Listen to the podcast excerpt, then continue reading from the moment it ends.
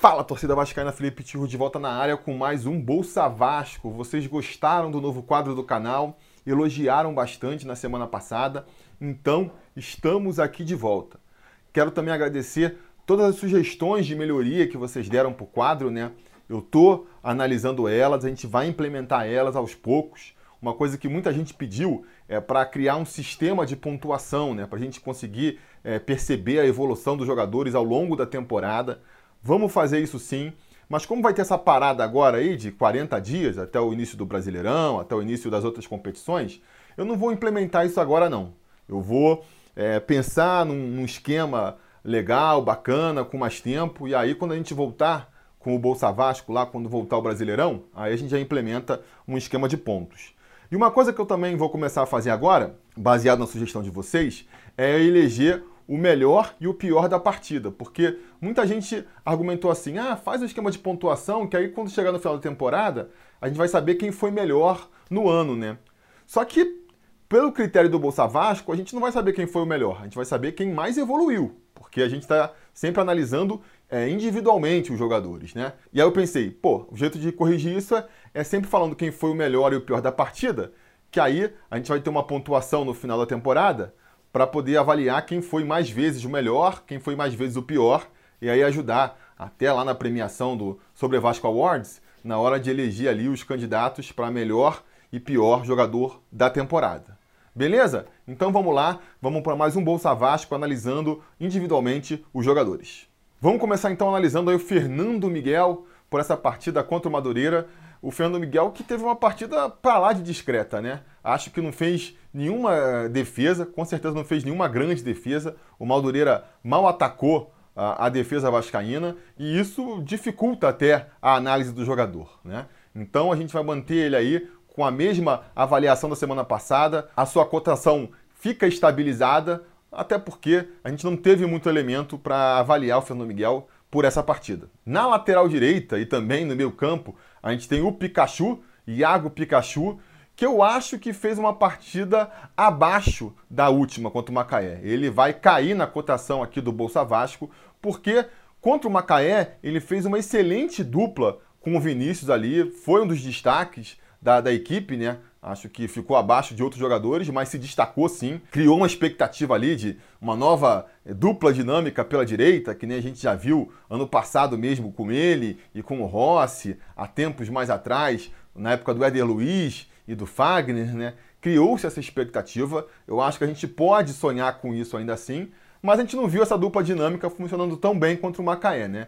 Então, foi um pouco decepcionante a atuação do Pikachu e por isso a cotação dele cai aqui no Bolsa Vasco. Seguindo nossa linha defensiva aí, a gente teve o Ricardo Graça jogando como zagueiro pela direita. Em mais um jogo em que a nossa defesa não foi muito exigida, o Madureira se limitou basicamente a ficar fechadinho lá atrás, tentou sair num contra-ataque ou outro, mas sem muito sucesso também, né? Vai ter até. Teve basicamente dois lances de perigo o Madureira, né? Aquele gol que o, que o atacante dele lá, o Igor Catatal, conseguiu perder debaixo das traves. E no finalzinho lá do segundo tempo, aquele gol que depois veio a se revelar é, impedido. Mas, tudo isso posto, ainda assim eu acho que o, o Ricardo Graça foi ali dos nossos zagueiros o que mais se destacou, tanto nos desarmes ali, mostrou um pouco mais de velocidade e de recuperação, até mesmo aparecendo lá na frente, né? Chegou a dar uma bela é, cabeçada num, num escanteio cobrado pelo Vasco, e é quem tinha mais que provar. O Ricardo Graça é quem tem que provar aí que merece um espaço de titular. Ele, que teve essa oportunidade, teoricamente, porque o Erley ainda está sem condições de jogo, né? Está ali se readequando fisicamente. Eu acho que ele está conseguindo mostrar que, que merece sim, né? Que deve ter uma oportunidade nesse time titular, jogando pela direita que seja. Então acho que nessa partida contra o Madureira ele deu mais uma prova de que ele merece sim está entre os 11 que começam as partidas e por isso vai subir mais uma vez no nosso Bolsa Vasco. Do seu lado, o Leandro Castan já vai permanecer com a cotação igual. O Castan, que é um jogador muito regular, né? Eu que dizer que aqui no Bolsa Vasco a cotação que ele mais vai receber é essa cotação aí de igual, porque ele é um jogador muito regular. É um jogador que a gente já espera como ele vai atuar e ele costuma corresponder a essa expectativa. Nunca joga muito abaixo, mas também nunca joga muito acima, né? Talvez em partidas mais importantes, contra adversários mais difíceis, quando a defesa for mais exigida, ele possa ter um destaque um pouco mais acima ou eventualmente um pouco mais abaixo, né? Mas contra essas equipes menores, eu acho que ele faz o que a gente espera dele. E por conta disso, ele fica aí com mais uma vez uma avaliação é, normal, de equilíbrio. Fechando a linha defensiva, então, a gente tem o Henrique. O Henrique, eu acho que fez uma boa partida ontem. Ele fez mais uma boa partida. A galera implica com ele, critica muito aí por conta de vários vacilos que ele já deu aí ao longo é, da carreira, é verdade. Mas eu acho que ele tem melhorado nas últimas temporadas, as atuações dele vêm sendo cada vez mais consistentes e com essa nova função aí que o Ramon deu para ele, ele tem conseguido segurar bem as pontas. Ah, mas é uma posição também que não exige muito do jogador, ele só tem que ficar ali na defesa e, e sair um pouco pro jogo. É, é verdade, mas cara, o importante é que ele tá fazendo bem a função que está sendo cobrada dele. E é isso que a gente espera num esquema tático, né? Que os jogadores consigam cumprir bem as suas funções o Henrique ele está fazendo bem isso. Muita gente pode apontar ali como uma falha dele, um lance em que ele recebe uma tijolada lá do é, Felipe Bastos, aí ele tenta salvar a bola para não sair e acaba ligando um contra-ataque do Madureira. Acho que ele mandou mal ali mesmo, acho que, pô, aquela bola ali no meio campo valia mais a pena é, deixar a bola sair ali do que tentar salvar e entregar no pé do adversário. Foi um lance negativo dele, mas em compensação, ele também teve ali a sagacidade de quando o gol do Madureira foi anulado, sair logo com a bola e criar o contra-ataque. Acho que foi o único contra-ataque do Vasco na partida inteira e que resultou no gol do Vasco, né? Então foi um ponto positivo.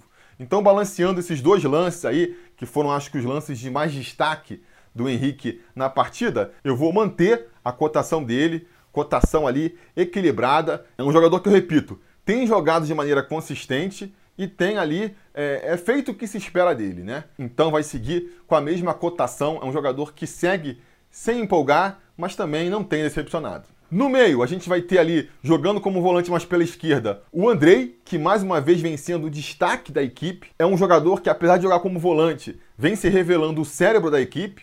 O grande armador de jogadas do Vasco hoje em dia é o Andrei, ele que aciona ali é, os atacantes, faz virar o jogo, tem a tranquilidade para acalmar a bola, se for o caso, vem sendo o cérebro da equipe mesmo, tem ganhado muita confiança, isso está fazendo o jogo dele ficar cada vez melhor. Então, apesar de vir com a cotação já muito alta, vai subir mais uma vez na cotação do Bolsa Vasco e vai ganhar o selinho aí de melhor jogador da partida. Vou dar para o Andrei o selo de destaque do time nesse jogo. Ao seu lado, jogando também como volante, mas mais à direita, a gente vai ter o Felipe Bastos, que esse aí vai receber uma cotação negativa. Ele que fez uma boa partida contra o Macaé, surpreendeu muita gente, voltou a ser o Felipe Bastos de sempre nessa partida contra o Madureira, né? Eu acho que ele falhou muito tecnicamente. Ele é um jogador que contra o Macaé, por exemplo, impressionou pela qualidade dos passes, conseguindo acionar bem os companheiros ali, o Pikachu e o Vinícius pela direita principalmente. Mas contra o Madureira, errou demais. E errou ali uns passes que não era para ter errado, sabe? Não é porque fez um passe difícil, complicado, ou porque jogou para um companheiro que estava pressionado. Não, passes simples, passes bobos, só para rodar a bola, ele não conseguia acertar, errou umas matadas de bola. Sem falar também, né, nessa mania que ele tem de ficar chutando de fora. Criou-se essa imagem de que o Felipe Bastos é um bom chutador de fora da área, em faltas ou em bolas rolando mesmo. E cara, parece que vai poder passar uma vida inteira sem ele conseguir acertar um chute de novo, que essa imagem não vai se desfazer. Tentou ali umas duas ou três vezes, né? É, bateu umas faltas mais distantes de fora da área.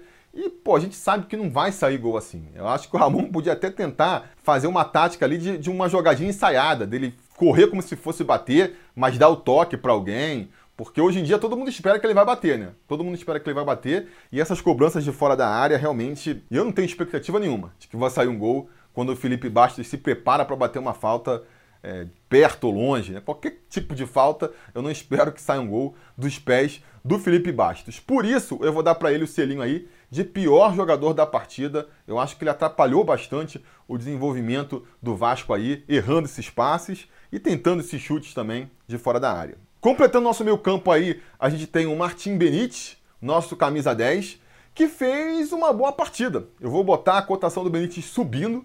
Eu acho que ele está muito longe ainda de ser é, o jogador que a gente espera, o jogador que ele foi contratado para ser, né? Que é uma das referências do Vasco no ataque.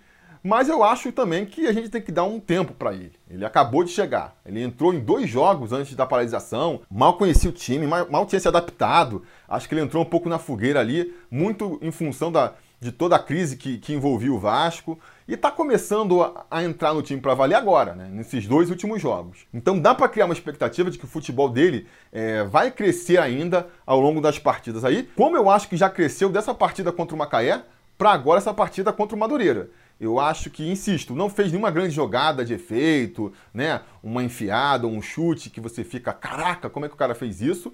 Mas já foi mais participativo, talvez até porque o Vasco tenha jogado mais pela esquerda agora, né? É, distribuindo o jogo, naqueles passes mais básicos e protocolares, ele foi bem, né? Procurou jogo, soube distribuir bem ali a bola, é, ainda não foi tão decisivo nas bolas paradas quanto a gente espera que ele seja, né? Ele está batendo todas as faltas, os escanteios, não está cobrando com aquela excelência ainda, mas está participando. Então, assim, em relação ao que ele jogou contra o Macaé, eu acho que houve uma subida. Espero que haja muito mais daqui para frente, né? Esse é um jogador que espero que ganhe muitas cotações positivas daqui para frente e vai ganhar uma cotação positiva agora nessa partida também. Seguindo no ataque aí, vamos então ali para o nosso ponta pela esquerda, o Thales, que fez mais uma partida ruim. Principalmente o primeiro tempo foi muito fraco do Thales, não conseguiu encaixar nenhuma jogada, como já tinha sido uma atuação muito ruim contra o Macaé, né? Eu estava até pensando em manter a cotação do Thales aí, né? Deixar a cotação dele regular, porque a partida dele contra o Macaé já tinha sido muito ruim, manteve uma atuação ruim contra o Madureira, mas eu acho que no segundo tempo ele voltou um pouquinho melhor. Ele já começou a, a encaixar mais umas jogadas, dar umas bolas enfiadas. Teve um lance ali que ele enfiou uma bola muito boa para o Benítez, o Benítez que acabou perdendo ali, desperdiçando a finalização. Então eu vi uma, uma tímida melhora do Thales no segundo tempo, até a hora que ele saiu, e por conta disso, dá uma confiança pro garoto aí. Vou botar a cotação dele subindo, subindo levemente ali, mas acho que ele já melhorou em relação à partida contra o Macaé, então vai ganhar uma cotação positiva também o nosso moleque aí, Thales Magno. Pela direita, a gente vai ter o Vinícius, que para mim foi mais um dos destaques do time, mas de maneira muito mais tímida do que contra o Macaé, né? Porque se contra o Macaé ele foi toda hora acionado, nessa partida a gente viu pouco. Não sei se foi uma questão tática para poder treinar o outro lado, eu não sei, porque eu achei estranho. O Vasco começou jogando pela direita, o Vinícius criou uns bons lances ali, depois passou a maior parte do primeiro tempo tentando atacar mais pela esquerda, insistindo ali com Benítez e com o Thales, que estão numa forma bem mais abaixo, né? Para só no final do primeiro tempo voltar a atacar pela direita, quando a gente viu o Vinícius se destacando de novo. Depois, logo no começo do segundo tempo, já tirou o garoto para botar lá o Bruno César. Então, ele teve pouco tempo para poder mostrar seu futebol. Eu acho que nas poucas vezes em que ele foi acionado, ele apareceu bem.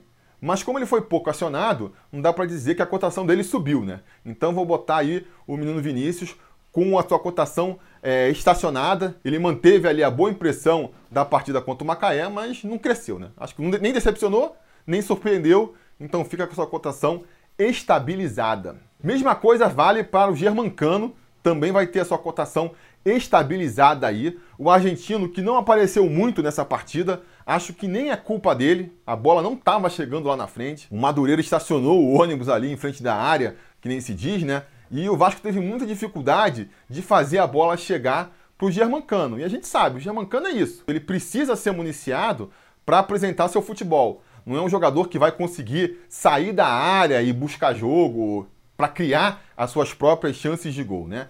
ele saindo da área, até consegue fazer um papel bom ali de pivô, distribuir o jogo. O gol vai sair assim, né? Ele pegando a bola e conseguindo distribuir o jogo. Mas até para isso, ele precisa da colaboração do, dos companheiros. Ele precisa, ao distribuir o jogo, que a bola volte para ele. Se a bola não volta, ele não tem como fazer o que ele faz de melhor, que é botar a bola pro fundo da rede. Então acho que ele sofreu muito com isso, né? Teve poucas chances claras de gol, aquela bola um pouquinho mais redonda que permite uma finalização, ele teve muito poucas delas é, no primeiro tempo, vai ter um pouco mais no segundo tempo ali, quando o jogo ficou um pouco mais aberto, vai ter uma excelente chance numa jogada do Andrei ali, que ele saiu driblando todo mundo pela direita, cruzou para trás pro Germancano, é, é a bola que o Germancano gosta, né? Aquela bola que vem ali na linha de fundo, para ele só arrematar pro fundo do gol. E ele deu uma cabeçada poderosa ali, mas foi para fora, infelizmente. E no final da partida também, né? Mesmo num jogo em que ele não apareceu tanto, foi responsável pela vitória. Foi ele que recebeu a bola no contra-ataque, foi ele que orientou o Raul para passar pela direita ali, para justamente chegar na linha de fundo e devolver a bola para ele do jeito que ele gosta e ele conseguir dar ali a vitória para o Vascão. Então acho que foi uma boa partida do Germancano ainda, fazendo o que se espera dele. Mas como ele está vindo aí de um jogo em que ele fez só um hat-trick, um triplete, três gols numa partida só, é difícil de falar que ele se superou ainda mais nessa partida. Não decepcionou, na minha opinião, mas também não fez uma atuação mais uma vez se superando. Vai ficar então com a sua cotação estabilizada aí. Vamos passar então agora para os jogadores que entraram durante a partida, começando pelo Bruno César, que entrou logo no começo do segundo tempo, no lugar do Vinícius. Cara, eu achei que o Bruno César me surpreendeu positivamente. Vou botar a cotação dele subindo aqui. O Bruno César, que até agora não fez praticamente nada com a camisa do Vascão, né? Entrou muito mal contra o Macaé, na minha opinião, matando o jogo, matando as jogadas. E nessa partida contra o Madureira, mal ou bem, ele pareceu um jogador normal. Conseguiu dar sequência nas jogadas, conseguiu criar uma chance ou outra ali é, pela esquerda está longe de ser o destaque do time que a gente espera que ele seja, que ele foi contratado para ser, mas pelo menos já começou a se apresentar como uma opção do banco, né? Um jogador que pode entrar e que pode dar sequência jogadas, pode criar um bom lance aqui ou ali, coisa que ele não estava conseguindo antes. Então vai subir um pouco na cotação aí, né? E vamos torcer para ele continuar é, nesse ritmo, continuar sendo um jogador que possa pelo menos ser uma alternativa para o Ramon e não aquele zero à esquerda que ele vinha sendo até aqui. Depois, a gente teve a entrada do Raul no lugar do Felipe Bastos. Foi curioso que, pelo menos eu tive a impressão, né, de que com a entrada do Bruno César no lugar do Vinícius e do Raul no lugar do Felipe Bastos, o Ramon mudou um pouco o esquema tático da equipe, voltou a jogar num, num 4-4-2 mais clássico ali, com o Henrique fazendo função de lateral esquerdo mesmo. E na direita o Pikachu ficando um pouco mais preso lá atrás também, fazendo uma função de lateral mais clássico. E aí é aquilo que eu já falei depois do último jogo, né? Num esquema assim, as características do Raul acabam se destacando mais. Ele entrou no lugar do Felipe Bastos, que vinha muito mal também, né? Então, assim, era fácil de fazer o, o futebol do time crescer com essa substituição, mas Fora isso, eu acho que ele foi bem na partida. Já estava predisposto a dar ali uma cotação mais alta para o Raul é, nesse Bolsa Vasco, porque eu acho que ele já vinha fazendo uma atuação melhor do que fez nos poucos minutos em que ele atuou contra o Macaé. Mas aí, com ele participando do lance do gol no final, não tive dúvidas, né? Vou botar aí uma cotação positiva para o Raul sim. E vou insistir aqui no que eu já repeti nos outros vídeos, né? Como a, a função tática, como que você espera taticamente do jogador, vai mudar na atuação dele. Porque se você botar o Raul no meio campo ali, esperando que ele vá girar a bola, que ele vai ser um cara que vai distribuir o jogo, que nem parece ser a função que foi dada para o Felipe Bastos, assim ele não vai funcionar. Esse não é o estilo de jogo dele. Agora, se você for exigir dele uma função de mais entrega na marcação, um jogador com mais velocidade, que se apresenta em todas as partes do campo, aí, aí o Raul ele vai se destacar como ele se destacou na jogada do gol. Mal ou bem foi entre todos os jogadores do Vasco ali que num contra-ataque teve o gás, até porque entrou no final, além de ser um cara mais veloz, entrou no final mais descansado, né? Mas enfim, foi o cara que se apresentou lá na ponta direita para fazer o cruzamento pro cano. Não foi o Cláudio Vim, que estava jogando de lateral, não foi o Pikachu, que estava jogando na meia ali, sei lá, um Marco Júnior, que entrou no segundo tempo. Não foi nenhum desses. Foi o Raul, que ligou o motorzinho lá e apareceu como opção para o Germancano no contra-ataque do Vasco. Então, por conta disso aí, ele vai ganhando essa cotação positiva. Depois, no final da partida ali, nos 30 minutos do segundo tempo, o Ramon fez uma substituição tripla, né? Botou três jogadores ao mesmo tempo: o Lucas Santos, o Marco Júnior e o Cláudio Vinck. Vamos começar falando de quem? Cláudio Vinck.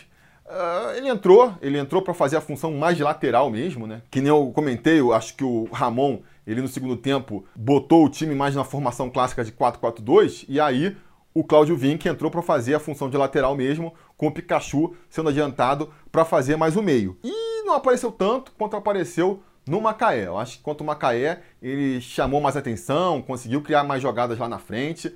Contra uh, o Madureira, não tanto, mas também não comprometeu, né? Não comprometeu na defesa e chegou a aparecer umas duas ou três vezes no ataque. É, vai ter um lance lá no finalzinho que ele vai é, chegar com a bola ali na intermediária, vai mandar um balaço, o goleiro vai defender e no rebote vai ter até aquele lance do pênalti do Bruno César, né? Que para mim não foi pênalti, para mim o Bruno César ele se colocou na frente do zagueiro e já se jogou, na expectativa de que o juiz fosse embarcar na dele, não embarcou, não marcou pênalti. Então, enfim, vou botar aqui cotação estabilizada para o Cláudio Vinck, né? Mesma coisa vale para o Marco Júnior, que foi mais um jogador que entrou e não mostrou nada de novo, né? Ele vai estar tá com a cotação estabilizada, mas a cotação estabilizada lá embaixo, que é também aquela coisa que eu estou falando, né? É, se eu estou dando uma cotação estabilizada aqui para o Vinícius e para o Marco Júnior, não significa que o Vinícius e o Marco Júnior jogaram a mesma coisa. É uma cotação estabilizada de acordo com as expectativas e as impressões que a gente já tem de cada jogador. Então o Vinícius está com a cotação estabilizada lá no alto e o Marco Júnior está com a cotação estabilizada lá embaixo. É um jogador de quem não se espera nada e que realmente não fez nada, né? Não fez nenhuma atuação desastrosa ao ponto da gente ter ainda uma impressão pior do futebol dele, mas também não apresentou nada que permita que a gente se empolgue é, com seu futebol mais para frente. Então vai ganhar essa cotação estabilizada aí, mas estabilizada ó, lá no fundo do poço. E finalmente teve o Lucas Santos também, que eu acho que entrou novamente bem na partida. Ele tá tendo mais tranquilidade, tá ganhando confiança aos poucos e está conseguindo construir ali umas boas jogadas, né? Dar uns passes certos para os jogadores, acionar bem ali os seus companheiros. Teve o lance lá do pênalti, tentou cavar o pênalti também, tentou ser malandro também, mas a bola também acho que já tinha escapado dele, não tinha outro recurso. Chegou a fazer uma boa finalização ali, passou a bola raspando na trave. E acho que está sendo escalado mais na posição dele, né? Eu acho que ano passado tentaram botar ele muito pelo meio do campo ali para tentar criar o jogo, ser o cérebro da equipe. E talvez não seja muito a dele. Seja melhor ele, ele ser escalado mesmo, caindo ali pela esquerda, fazendo uma função de ponta ali. Enfim, vamos ver. É, eu vou dar uma cotação estabilizada também, porque eu subi a cotação dele na rodada passada, eu acho que ele surpreendeu, sendo um pouco mais participativo e errando menos no jogo contra o Macaé, e ele manteve essa impressão nesse jogo contra o Madureira, né? Acho que ele está sendo mais participativo, mas para subir na cotação aqui tem que apresentar um pouco mais nos próximos jogos.